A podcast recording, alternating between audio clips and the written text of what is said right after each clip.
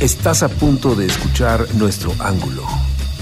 Los temas que nos afectan a todos, todos los días. Con Hiroshi Takahashi. Por Rock 101. Ángulo 101.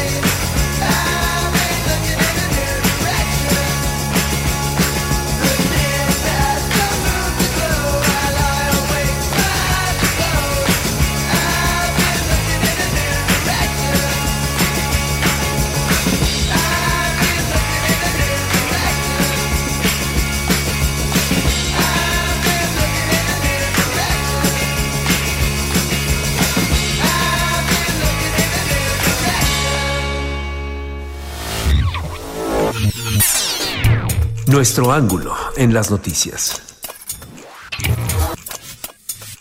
Información con otro ángulo. Organización Editorial Mexicana OEM, la empresa periodística más importante de América Latina, le presenta un resumen de noticias.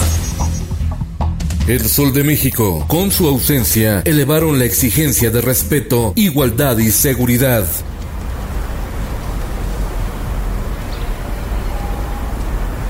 El paro el 9 Nadie se mueve obligó a cerrar negocios, restaurantes y escuelas. El silencio fue el arma para manifestar el rechazo a la violencia contra las mujeres. Las calles lucieron desiertas, vacías, sin vida. Finanzas. El dólar ronda los 22 pesos en las calles y la Bolsa Mexicana de Valores se desplomó ayer en la jornada bursátil. Inflación al alza. Aumento de precios alcanza un porcentaje de 3.7, tanto en frutas como en verduras, reportó el INEGI. El sol de Irapuato. Sería un error legalizar el consumo de la marihuana en México, ya que es una sustancia altamente adictiva que incrementaría el número de drogadictos, sentenció el secretario de Salud de Guanajuato, Daniel Díaz Martínez. En Oaxaca, rescatan a la cantante Lua Castro de la voz argentina, secuestrada el pasado sábado. Su captor fue detenido. A través de las redes sociales, dio gracias por estar viva.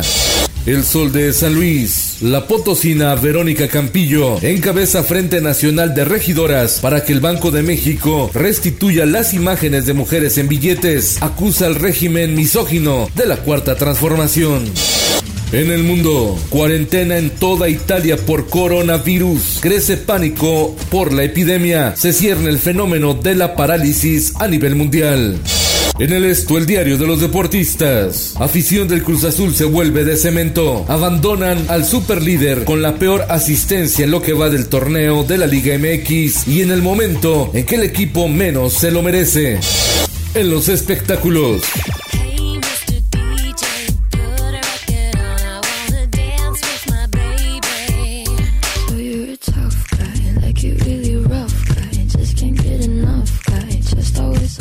Las estrellas del pop, Madonna y Justin Bieber, se han visto obligados a cancelar y modificar conciertos de sus giras internacionales por la crisis del coronavirus. Con Felipe Cárdenas está usted informado y hace bien. Ángulo 101 con Hiroshi Takahashi.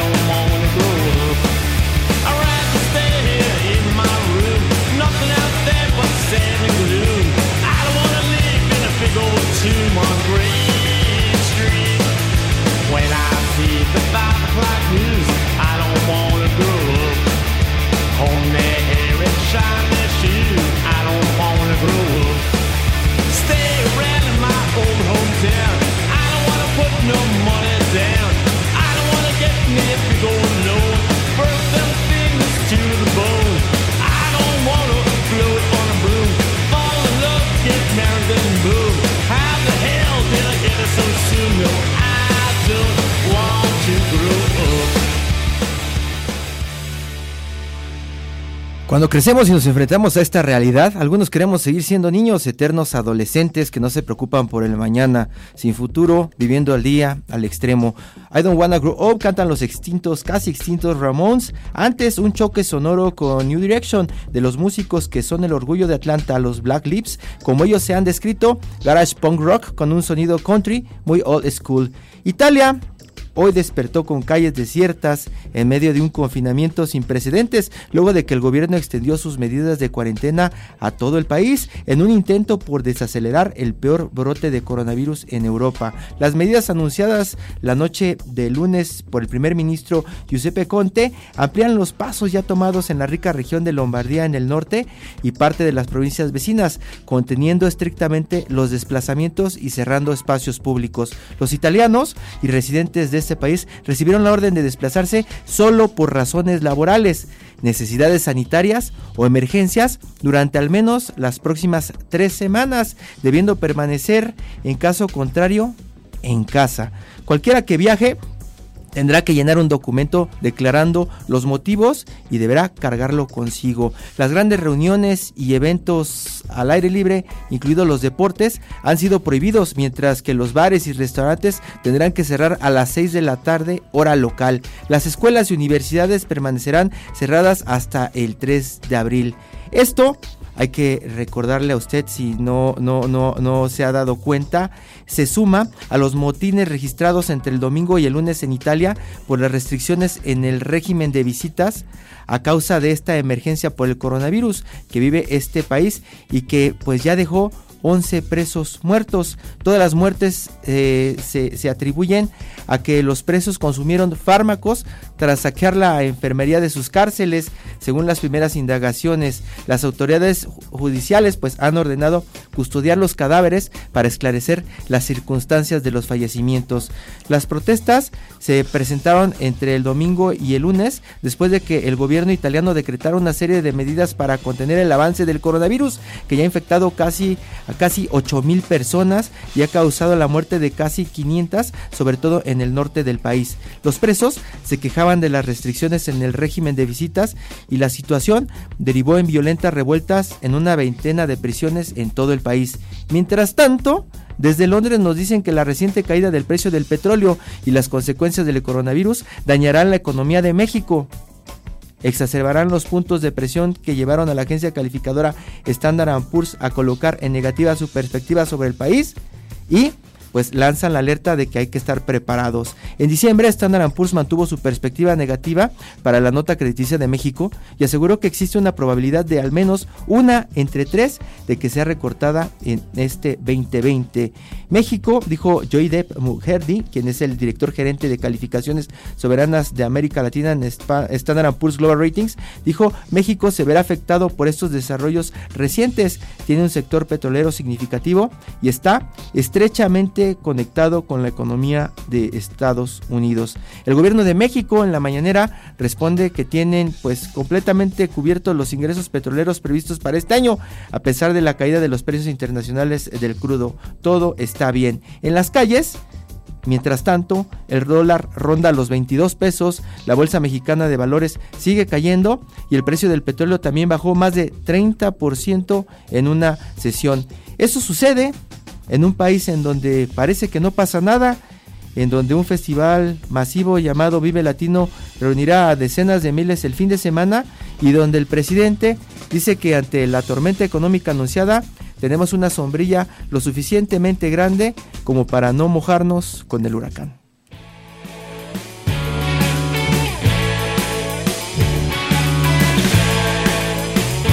Ángulo 101.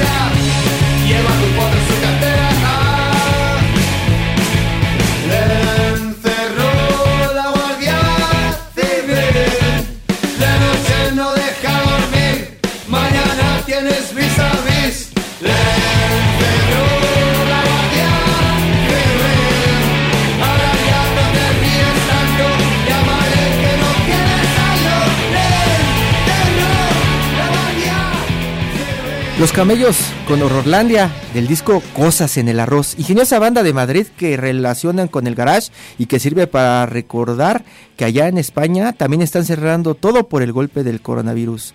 Vamos a platicar con Xochil Bárcenas, mientras tanto, acerca de qué es lo que está pasando con el peso mexicano y con pues los mensajes de Hacienda que estamos esperando. La opinión en el ángulo claro. Xochil Bárcenas, editora en jefe de Finanzas del Sol de México. Muy buenos días. Muy buenos días, Hiroshi. Cuéntanos, desde el fin de semana hemos tenido pues unas sesiones muy intensas en la redacción del Sol de México, después de que comenzamos a notar cómo en estos indicadores, principalmente asiáticos, comenzábamos a ver el peso mexicano desplomándose más de 7% frente al dólar. Platícanos un poco de la reacción que se tuvo en ese momento y cuál es el estado de las cosas en este momento con la Secretaría de Hacienda, Presidencia y la Oficina de la Presidencia. Claro que sí, Hiroshi. Pues así es, eh, eh, desde este fin de semana el precio del, del peso mexicano frente al dólar, bueno, pues se contrajo fuertemente desde el, desde el domingo particularmente, Hiroshi, y bueno, pues esto fue resultado principalmente pues de esta falta de acuerdos entre eh, los países que integran la OPEP y Rusia para reducir el suministro de petróleo en el mundo y bueno, de esta manera provocar una eh, pues una recuperación de los precios del crudo, que bueno, pues ya eh, de por sí se, se, han visto afectados por bueno estas previsiones de una economía más lenta este año, sobre todo de China, y bueno, pues esto podría afectar la demanda de, crudo y por lo tanto pues llevar abajo el, el, precio del crudo. Y bueno, pues la reacción del, tipo de cambio fue eh, drástica el fin de semana, ya lo comentaba, 7% estuvo perdiendo el, fin de semana cuando, eh, bueno, pues aún cuando estaban cerradas las, las sucursales bancarias, bueno, hay un mercado que está eh, operando las 24 horas del día y bueno, pues en este mercado es donde el peso, bueno, pues prácticamente se fue a la lona eh, frente al, dólar y bueno, pues estos impactos del mercado petrolero. Y bueno, pues el lunes no fue la, excepción, ya lo, lo, lo, han registrado los, los medios de comunicación, este lunes negro, este lunes difícil para los mercados, donde bueno, pues el tipo de cambio, el peso siguió perdiendo eh, este lunes perdió solamente el 5% de su, de su valor. Llegamos a ver ayer el, eh, el precio del dólar hasta en 21.55 en algunas sucursales de la, de la capital del país. Y bueno, pues obviamente esto tiene implicaciones para la economía, para el resto de la, de la actividad productiva. Y bueno, pues en este momento estamos esperando pues un anuncio de parte de la Secretaría de Hacienda para hablar del estado de la economía. Y bueno, lo que esperaríamos es pues una especie de, mensaje de calma a los, a los mercados y eh, pues particularmente sobre un, un, un aspecto que, que, que, se espera que tenga un impacto significativo, Hiroshi, en, el, en, en, las finanzas públicas del país y es, bueno, pues esta caída que tuvo fuerte ayer en la mezcla mexicana de petróleo, donde vimos eh, el precio del barril de petróleo, bueno, cotizando en 24 dólares por barril y bueno pues esto es pues casi la mitad de lo que se había estimado en el presupuesto para este año. Estábamos esperando de parte de la Secretaría de Hacienda pues un precio de 49 dólares y hoy lo tenemos en, en 24 dólares. Esto bueno pues va a afectar definitivamente el, los ingresos del, del sector público esos ingresos que, que sirven pues en parte para llevar a cabo obras para mantener en funcionamiento el, el aparato de gobierno. Y bueno pues este esta caída en el precio pues eh, tendrá un impacto en el precio del, de, en, los ingresos del, del, gobierno y bueno pues ya lo adelantabas hace hace un momento bueno pues ya las las expectativas son precisamente que estos este escenario este cóctel que se está que se está eh, eh, en, que está ocurriendo, bueno, pues que tenga un impacto en las calificaciones que tienen actualmente tanto Pemex como la Nota Soberana de México. Standard Poor's ya lo, lo dejó claro esta, esta mañana les preocupa el impacto que va a tener, el efecto que va a tener negativo en el en los ingresos del gobierno y bueno, pues también obviamente el impacto eh, que va a tener esta eh, caída en el precio del petróleo y también el alza en el precio del dólar en los ingresos de Pemex y en, en general en la operación de esta petrolera a la que bueno, pues el gobierno le ha estado metiendo una cantidad increíble de, de recursos, pero eh, pues esto, estas acciones no han convencido definitivamente a las calificadoras y pues ya están anticipando efectos en la nota soberana de México que ya de por sí está en en observación negativa. Desde, desde mediados del año pasado, lo, vimos por parte de las tres calificadoras principales que, bueno, colocaron eh, la deuda, eh, la nota de, de, México en perspectiva negativa. Y, bueno, pues una de estas, en el caso de Fitch, pues de plano dejó en, pues en grado especulativo los bonos que, que emite Pemex para que se entienda un poco simplificado lo que está pasando con el precio del petróleo, es que el gobierno estaba esperando gastar este año 49 pesos, esperaba ingresos de 49 pesos por cada barril y solo tendrá hasta ahora, hasta hoy, 24 pesos. Entonces, esos 25 pesos que le faltan, tendrá que averiguar pues de dónde los saca, ¿no, Xochitl? Para todos los proyectos que ha tenido o que han estado anunciando y que pues prácticamente pues, no vemos ninguno. Así es, este Hiroshi, este definitivamente Pemex se ha convertido pues ya en, en el talón de Aquiles de, en todos los sentidos eh, el, estábamos por ahí revisando el, el plan de, de, negocios de Pemex y bueno, pues tiene ahí un, cálculo muy optimista de eh, cuánto le cuánto le va a cuánto le está costando en este momento extraer cada barril de petróleo. En su plan de negocios dice que dice Pemex que le cuesta 5 dólares. Este, esta cifra no le no convenció a los analistas. Eh, en general, digamos que el, el cálculo general es que cada barril te cuesta 15 dólares. Si tenemos un precio de 24 dólares, pues imagínate la rentabilidad de eh, de esta actividad, ¿no? De producir, de extraer y producir petróleo, bueno, pues no es eh, pues muy rentable para Pemex y obviamente pues el impacto que esto tiene en las finanzas públicas, en el dinero que tiene disponible el gobierno para gastar, pues tiene un efecto eh, considerable y creo que en este momento es lo que más preocupa al pues a los analistas, a los a los empresarios también, obviamente y bueno pues a las calificadoras pues es, es uno de los focos que están ahí este, prendidos para, para las calificadoras. El secretario de Hacienda salió a decir eh, en esta cadena Televisa, que es la que tiene un gran alcance en este país, que pues tenían las coberturas petroleras y que pues eso garantizaba que no tendrían ningún problema eh, con el tema de los ingresos petroleros. Lo cierto es que así no funciona claro que tendrán algún problema y es lo que estamos esperando que explique el secretario de Hacienda Arturo Herrera hoy a las 3 de la tarde, ¿no, Xochitl? Así es, este Hiroshi, hay una, hay una conferencia un poco más tarde donde, bueno, pues espera que hable sobre este tema. Eh, eh, te quiero comentar también que hace, hace unas semanas también se hablaba, pues, de, y, es un tema también que han puesto eh, los analistas sobre la mesa, el, el estos, este fondo que se tenía de emergencia, este fondo para, estar, para estabilizar los ingresos presupuestarios, que es un fondo de emergencia, y donde, bueno, pues ya desde el año pasado vimos que se ha estado, pues, sacando dinero de este, de este fondo para capitalizar a Pemex. Entonces, bueno, pues sí, se tienen por un lado las coberturas, pero por otro lado se están usando recursos de un fondo de emergencia para capitalizar a Pemex y bueno, pues... Y que ya se este, habían acabado más de la mitad, ¿no? Como le dimos cuenta en el Sol de México, ¿no? exactamente. y, y sin explicación, porque no explicaron hacia dónde fueron todos esos recursos.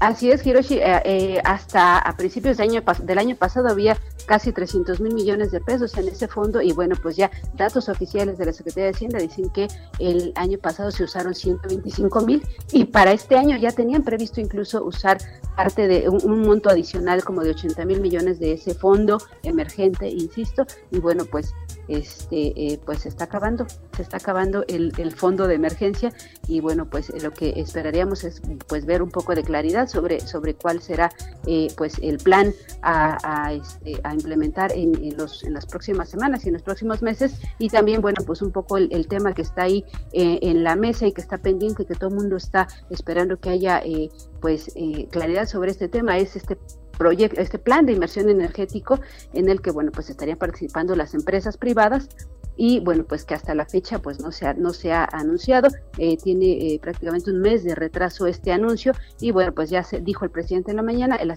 siguiente semana se estará dando a conocer cuáles son los proyectos en donde va a entrar la y bajo qué esquema va a entrar la, el sector privado a apoyar pues esta esta actividad ¿no? en el sector energético. Arturo Herrera dijo a un lector de noticias en Televisa, no vamos a tener una afectación directa en el presupuesto. ¿Le creemos, Ochil? Eh, tengo mis dudas. Esperemos que así sea, pero eh, pues habría que ver, ¿no? Medidas concretas, acciones concretas y bueno, pues no mensajes eh, eh, optimistas. Tochil Bárcenas, editora en jefe de Finanzas del Sol de México. Seguimos pendientes de este tema, de esta pues tormenta que nos están anunciando los expertos. Se cierne sobre nuestro país y sobre pues prácticamente las principales economías de este planeta. Muchas gracias, Tochil. Buenos días. Buenos días, Hiroshi. Eastern Hollows. Catch the dying sun.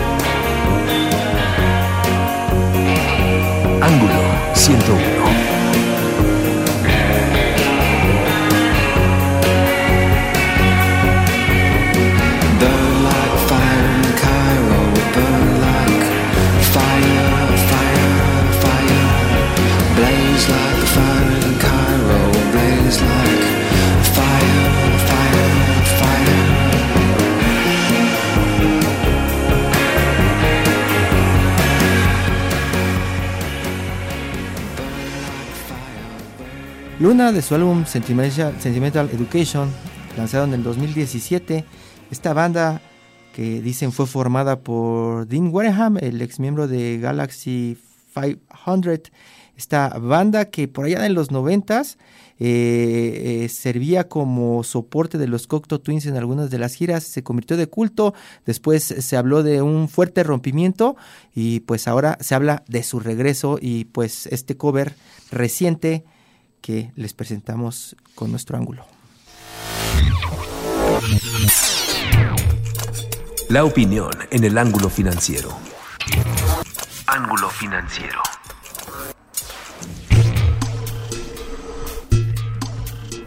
Luis Carriles, director de la prensa, el diario que dice lo que otros callan. Luis, por favor, ponnos en contexto qué es lo que está pasando con el petróleo. Ay, bueno, ¿cómo estás? Muy buenos días, Hiroshi. ¿Cómo estás tú, tu público? A ver, este, hay dos cosas que comentar esta mañana. Uno, la enorme caída del precio del petróleo. Estamos, olvídense de los crudos marcadores West Texas y Brent. Tenemos una emergencia nacional en este momento y en manos. Tenemos a la mezcla mexicana de exportación sobre los 24 dólares por barril tenemos un diferencial de precios de 25 dólares versus el precio estimado para este año. Eh, se, hay, un, hay una perspectiva donde los precios podrían seguir cayendo aún más, pero mantenerse esto por lo menos hasta la época de mayo-junio, este, no pintan bien las cosas para, para el mercado internacional, no se ve una regla en el corto plazo, no se ve una solución derivada de un control de la oferta y este, hay dos datos nuevos que hay que tomar en cuenta. Uno, la, administración de Arabia Saudita está absolutamente dispuesta a asumir los costos que implica una guerra comercial con los rusos. Y dos, eh, Vladimir Putin está a punto de modificar la, este, las leyes en su país, en Rusia, para volverse, para mantenerse en el poder otro rato. Vladimir lleva ya prácticamente entre primer ministro y y presidente de Rusia, más o menos 20 años.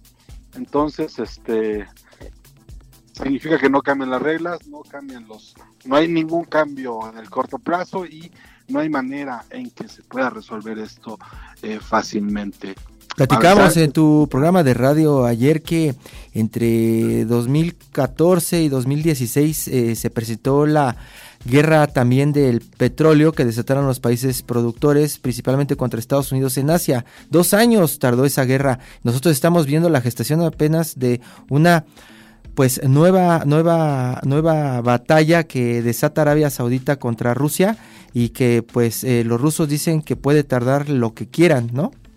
Hay dos cosas aquí, bueno, al menos hay tres elementos nuevos que hay que tomar en cuenta en la ecuación. No puedes pensar que Arabia Saudita se mete a la guerra comercial con Rusia en el mercado petrolero este, sin haber aprendido la lección contra Estados Unidos. Estados Unidos le enseñó varias cosas, entre otras que puede producir más petróleo de lo que necesita y puede ser autosuficiente e incluso pensar en exportar. Esa lección la aprendió bien Rusia, los, los árabes y la familia real tuvo ¿Qué, hay de diferente hoy entre esa guerra y, esta nueva guerra? Hay tres cosas diferentes muy importantes. Uno, el, jefe político de, este, de Arabia Saudita ha cambiado. El nuevo jefe político que, encabeza todo el, todo el negocio de petróleo es no es el, no, es la vieja escuela, es la nueva escuela. Uno, dos, este, hay una perspectiva en, en, hace en el 2014 los chinos este, absorbieron una muy buena cantidad de petróleo. Hoy esa cantidad de petróleo que absorbieron están revolviendo al mercado, simplemente no están consumiendo y entonces tienes una sobreoferta impresionante, no hay a dónde mandar el petróleo, el tema es ese. Eh, y tres, este, la perspectiva norteamericana de las elecciones cambia todo esto porque ellos van a tener que mantener este, inversiones en, en las zonas donde hay mucha producción de petróleo, básicamente Texas y Luisiana. Eh, ¿Qué viene esto en el corto plazo? Bueno, pues precios de gasolina más baratos. Probablemente los próximos 15 días empecemos a ver cambios en los precios internacionales de la gasolina. Estamos hablando de que podría llegar a mínimos entre 5 y 7 pesos por litro. Digo, allá, allá en dólares por galón. En el caso de México, pues tenemos la doble bronca de que puede ser gasolina barata, pero el dólar se está encareciendo, ¿no? Hay una muy fuerte presión. Esa es una cosa. La otra cosa que hay que tomar en cuenta en el corto plazo en México es qué va a pasar con México y con los planes del sector energético, porque si bien es cierto no se va a cubrir la, este, la expectativa de ingresos petroleros, también eh, se necesitan eh, tomar medidas de apremio para, para, para enfrentar esto. Lo que nos dicen de ayer es, terrible porque, a ver, hasta donde sabemos no se cancela ningún proyecto, no se cancela Tres Maya, no se cancela este refinería Dos Bocas, no se frena ningún programa de inversión. Dos, le estarían estarían revisando los precriterios de 2020, 2021 en abril, o sea, en un mes van a empezar a ver qué se hace, pero para el año próximo. Y tres, y más importante, este, no me creas mucho, pero parece que se tomó la decisión de incrementar la producción de aceite. Aceite. de, de, crudo, de petróleo, pues. Eh, estaríamos hablando de, de empezar a explotar campos que son muy caros. Mira, hay una versión eh, muy difundida de que estamos produciendo petróleo a 30 dólares. No, no hay, no hay ningún, ningún, ningún eh, pozo petrolero mexicano, ni siquiera los de aguas profundas, producen a 30 dólares por barril. Hay pozos muy caros, sí, pero estamos hablando de hasta 17, 18 dólares. Los más caros, ¿no? Hay, hay pozos no tan caros como están en los 6, 7, 8 dólares hubo un momento donde costaba centavos sacar el barril de petróleo, no, eh, no es este. Eh, la oferta global que podemos ofrecer en México es, es, ridícula, entonces pues no pinta tanto eh, no, no pinta para, para lo, lo, que se quiere hacer. Eso, es, es, ese contexto nos sirve, Luis, para preguntarte, dice eh, el secretario de Hacienda, que no van a tener ninguna afectación directa en el presupuesto. Y aquí, pues, si los números no nos fallan, pensando que tenían eh, pensado recibir 49 dólares en promedio por barril y van a recibir hasta hoy 24 dólares, pues cómo va a ser que no van a tener algún impacto en el presupuesto, Luis. Yo creo que están apostando a las coberturas y, y lo que no sabemos es, a ver, van a, van a, van a quemarse dos cosas, una las coberturas uh -huh. y el otro el Fondo Internacional de, de, de Ingresos Petroleros, ¿no? Que, que, que, son como 140 mil millones de pesos. Uh -huh. Eso, pues, sí. Y estamos hablando de que los cálculos que tiene la Secretaría de Hacienda es que se estarían usando hasta 80 mil millones uh -huh.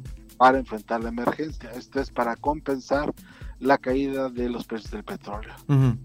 ¿Esto qué significa? Pues que no van a cancelar nada, que van a usar la lana que se ha ahorrado por los últimos 15 años, se la van a acabar y tan tan. Y no pasa nada. No, pues desde la perspectiva claro que pasa, pues tienes, te estás quemando los ahorros de 15 años en un este en un abrir y cerrar de ojos. Pero ¿no? con Pero eso bueno, también pues funciona para que de pronto no se metan eh, recortes en el presupuesto o que se hable de nuevos impuestos, Luis. Pero, pero a ver, se supone que este ah no, es que la otra apuesta, y eso me lo estaban contando ayer de la reunión que, que salió en que, que tuvieron en el gabinete de energía, este la apuesta es que el SAT incremente en 100 mil millones la recaudación este año. Este, 100 mil millones. ¿De dónde va a sacar esos 100 millones? Pues supongo que de la producción, de la población económicamente activa, de todos los changarros, o sea, estamos hablando de un, de un gobierno de izquierda con una que lo que va a hacer es incrementar la eficiencia en el cobro de impuestos a todo mundo. Ah, está divertido, no, no te creas, no es este, no es tan fácil.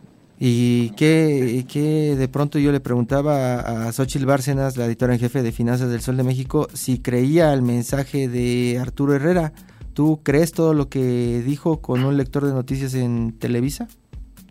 Híjole, yo lo que te diría es, este, pues preguntémosle al señor presidente a ver qué opina de lo que dijo su señor secretario, porque cuando lo dice el, es que el, el presidente le preguntaron y dijo, presidente. Arturo Herrera va a responder todo eso, Arturo Herrera va a responder todo eso. Y ves que pero citaron para la conferencia que... en la tarde, pero inmediatamente salió él a hacer como este posicionamiento o statement a través de Televisa, pero pues con un montón de frases que pues pocos creemos, Luis, todos los ver, que hemos visto crisis, no lo creemos. A ver, es que falta, a ver, es como si no lo conociéramos. Una cosa dice el presidente en la mañana, otra cosa dice el secretario de Hacienda en la tarde, otra cosa va a salir en la, en la tarde y mañana hay que ver si todo lo que se dijo hoy se vuelve a repetir. Si se repite, hay una posibilidad de que ocurra, ¿no? Porque este, cuántas veces no hemos oído a tanta gente hablar de esto. En el, y no en este gobierno, estamos hablando incluso de gobiernos anteriores, pero en este especialmente no estoy viendo yo las medidas de apremio para ver recorte. Este, de entrada, a ver qué pozos van a cerrar, eh, qué proyectos vas a frenar, qué licitaciones vas a reiniciar, cómo vas a hacer atractiva la inversión para México. O sea, todo eso no lo estás viendo. Sin embargo, estamos oyendo, vamos a cobrar más impuestos, vamos a mejorar la eficiencia en el, en el, en el, en el pago a proveedores. Este, vamos a ver cómo, dónde podemos recortar más. O sea, al, al, al, el, el, el, ahorro solo se puede hacer una vez, no puede estar ahorrando el mismo peso dos veces. y estos amigos como que les da mucho por hacerlo. Por eso digo, yo sí creo, yo sí creo que el secretario de Hacienda tiene razón en lo que se puede hacer, dudo mucho en la, a la hora de la operación porque hay muchas cosas enfrente.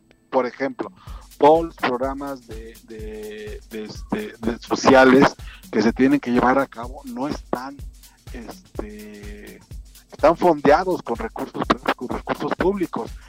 Tiene que ver con recursos que vienen del precio del petróleo con recursos del IEPS con recursos de otros impuestos. Entonces no es tan no es tan sencillo no es tan fácil que lo puedan este, trabajar según yo. No sé ah, yo no veo una nueva fuente de ingresos del gobierno federal que sustituya este, los ingresos por las exportaciones de petróleo. Estamos hablando que es solamente esos son como 20, arriba del 28%, entre 28 y 30% de ingreso.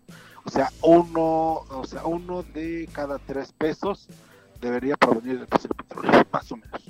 Luis Carriles, director de la prensa, el diario que dice lo que otros callan. Ese fue su ángulo. Luis, seguimos platicando de este tema. Muchas gracias. Mañana, en Aguas Profundas, en, la columna, vamos a tener un poco más de esta información, lo que recuperemos esta, esta mañana, pero créanme, no hay, no es, no hay, no es fácil lo que viene.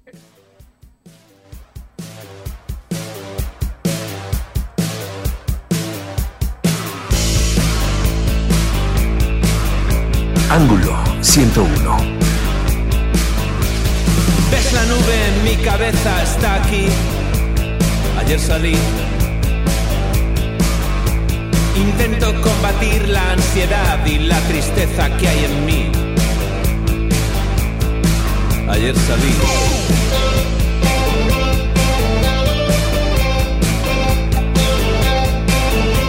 Bajé de dos en dos las escaleras y de ahí salí a la calle y de ahí al primer bar era elegante, sofisticado. Dime, ¿has estado? Te busqué con la mirada mientras alguien me contaba que los monos se enamoran de sus dueños, se vuelven locos y violentos. Pensé en ti y en mí. ayer salí.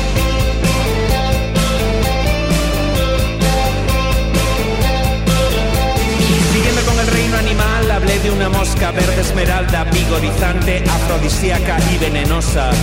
Mosca española hizo estragos en la corona. Fue avanzando la noche, llegando más gente, llenando la barra, las mismas caras ausentes, mientras el mundo seguía su curso ahí fuera. Pues claro que no es sano y mucho menos divertido y aún me lleve de aquí. Claro que sí. Claro que sí.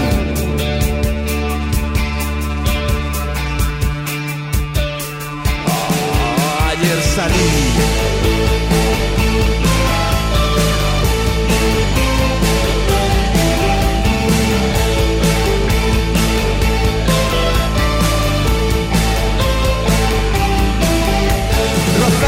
el éxtasis las 3 de la mañana y había hecho tantos amigos y horas más tarde no los recuerdo. Piensa, todo gente hermosa dentro de su decadencia, pero a ti no te vi. ¿Estás ahí? ¿Estás ahí? ¿Estás ahí? ¿Estás ahí?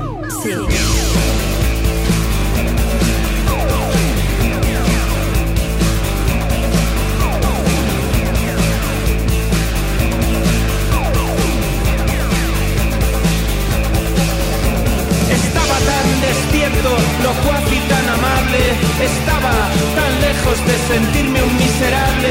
Los ojos como focos, no sentí ningún dolor. Y a una noche cerrada, todo era color.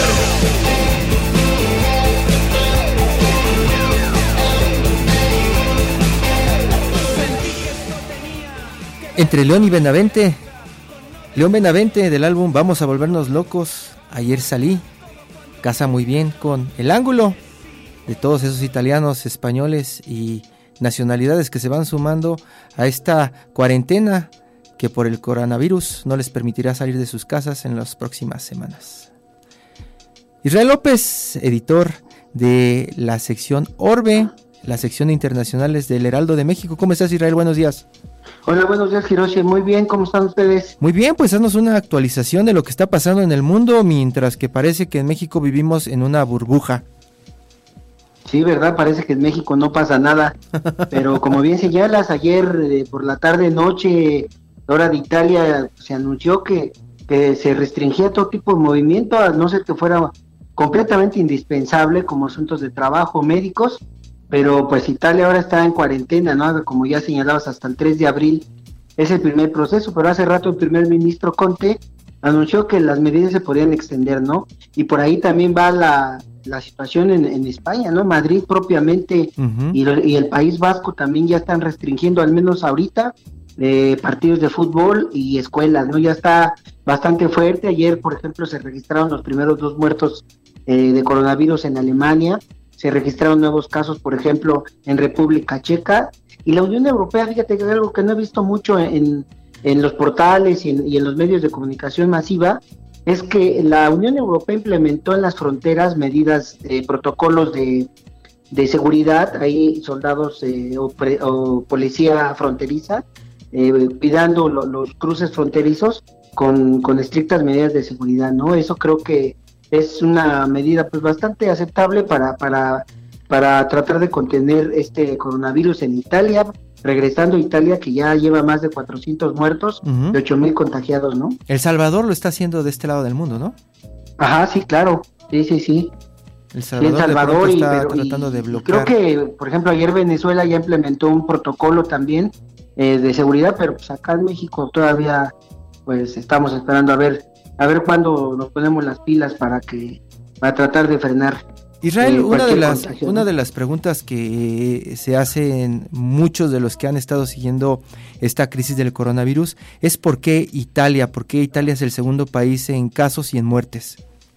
Fíjate que el, el, cuando se empezaron a registrar los primeros casos de Italia, se habló que eh, allá le dicen, bueno, los hospitales propiamente, el hospital donde recibió el primer contagio no utilizó el protocolo adecuado. Uh -huh. Esto hizo que eh, pues, se propagara. ¿Ves? Ahora hay bastantes estudios que dicen que tú puedes encontrar eh, eh, trazas de, coronavirus en los ventiladores, eh, son vehículos de transporte, ¿no? En, la, en los retretes de baño, eh, que pueden durar más de media hora eh, suspendidos en el aire. Entonces, creo que no siguieron el protocolo adecuado en Italia y ahí es, es, por, es una de las hipótesis que manejan por el hecho de que Italia se convirtió ya en el segundo país con más contagios y más muertos, inclusive por arriba de Corea del Sur, uh -huh. que si recuerdas hace dos semanas era el país que estaba más afectado después de China. Uh -huh. Uh -huh. Y en sí, la ¿no? parte entonces, de, bueno, pues de la región, el asunto en la región acá, en... el asunto sanitario es el que realmente está afectando, ¿no? Y, y, también vale la pena señalar o acotar que China desde ayer están, ayer solo registró 40 nuevos contagios, lo que habla de que el contagio en China está bajando de manera significativa. ¿Y si le creemos a los chinos?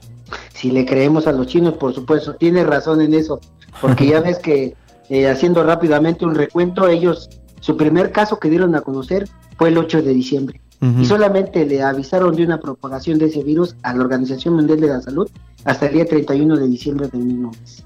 Y después, el oftalmólogo que dio a conocer la propagación murió. fue encarcelado hasta que no se declaró culpable y uh -huh. después murió. Uh -huh. En la esa parte, a decir, historia, en la región... esa, esa historia de hermetismo de la información por parte del régimen chino. Te iba a preguntar, en la región América Latina, danos una actualización, qué es lo que está pasando. Ayer estaban reportando, creo que el primer caso en Panamá, ¿no? Fue la nota. Ayer en Panamá se dio el primer caso, como, como bien señalas. Eh, te digo, El Salvador está, tiene protocolos, Venezuela tiene protocolos. Eh, y, fíjate que algo que fue muy significativo, digo, el domingo y el lunes hubo marchas en Sudamérica eh, en pro de la mujer, a favor del aborto y todo esto, pero las, las, las concentraciones fueron un poco menores, ¿no? Uh -huh. Fueron no como en otros años que fueron completamente masivas, sí fueron masivas, pero mucho se habla de que pues mucha gente tomó sus precauciones al salir por esta situación del, del coronavirus. Y bueno, pues en Brasil ya sabemos que hay casos, en Argentina hay casos, y entonces esto viene controlándose, ¿no? En Guatemala también hay un protocolo de, de, sanidad, y pues en México también tenemos nuestro protocolo, pero pues, la verdad es bastante pues, relajado, ¿no? Yo diría, no, no hay señales de alerta de ningún tipo. Eh, ¿Dirías que México es uno de los pocos países junto con Brasil que pues no se están tomando muy en serio esta alerta global o hay otras naciones que estén como, como México permitiendo todavía conciertos masivos, eh, pues reuniones masivas, eh, tener los espacios sin tanta vigilancia, sin tanto anuncio, ¿no? o, o México es como un caso excepcional. Pues yo creo que México y como dices Brasil son casos excepcionales porque mira, ayer por ejemplo Israel anunció un país de Oriente Medio que a toda la gente que llegara del exterior hacia Israel iba, iba a ser colocada en cuarentena. 14 días. Eh, es un país eh, alejado. Irán, que tiene bastantes casos y, más de 200 muertos, también está anunciando eh, protocolos para cerrar.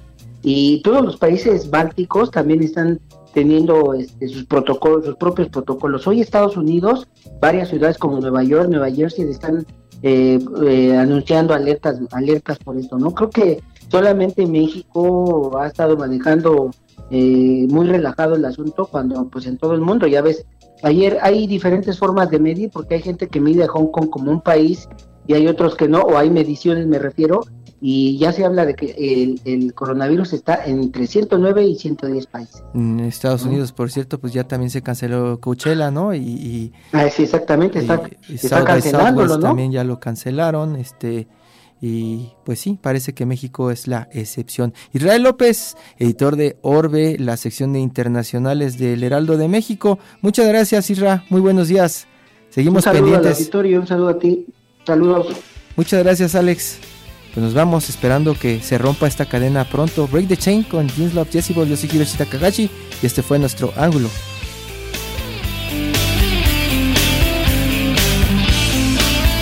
Ángulo 101.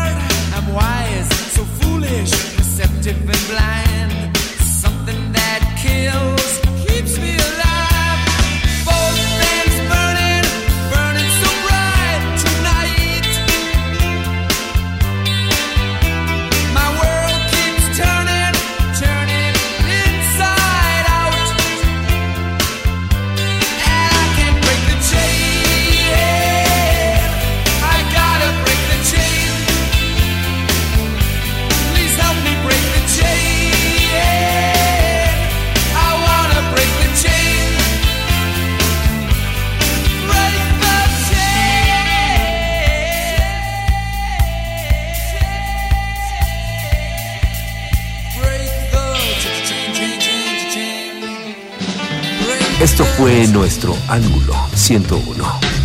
Los temas que nos afectan a todos. Todos los días con Hiroshi Takahashi. Por Rock 101.